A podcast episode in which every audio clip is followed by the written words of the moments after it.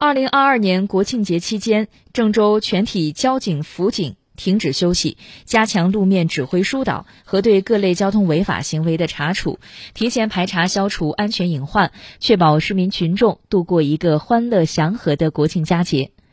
国庆节期间，郑州一千六百余名交警和两千余名辅警停止休假，全力投入国庆路面巡逻执勤，对提前预判到人流车流较大的景区、施工易堵商场等繁华路段，提前加派警力指挥疏导。对热门景区、高速公路实行预警机制，一旦人流车流涌入过多，将会采取进行分流、间歇放行等临时性交通管制措施管理，并通过郑州交警官方微博、微信等途径发布，提醒市民群众改变行程，协调热门景区周边增加临时停车位，满足市民的出行停车需求。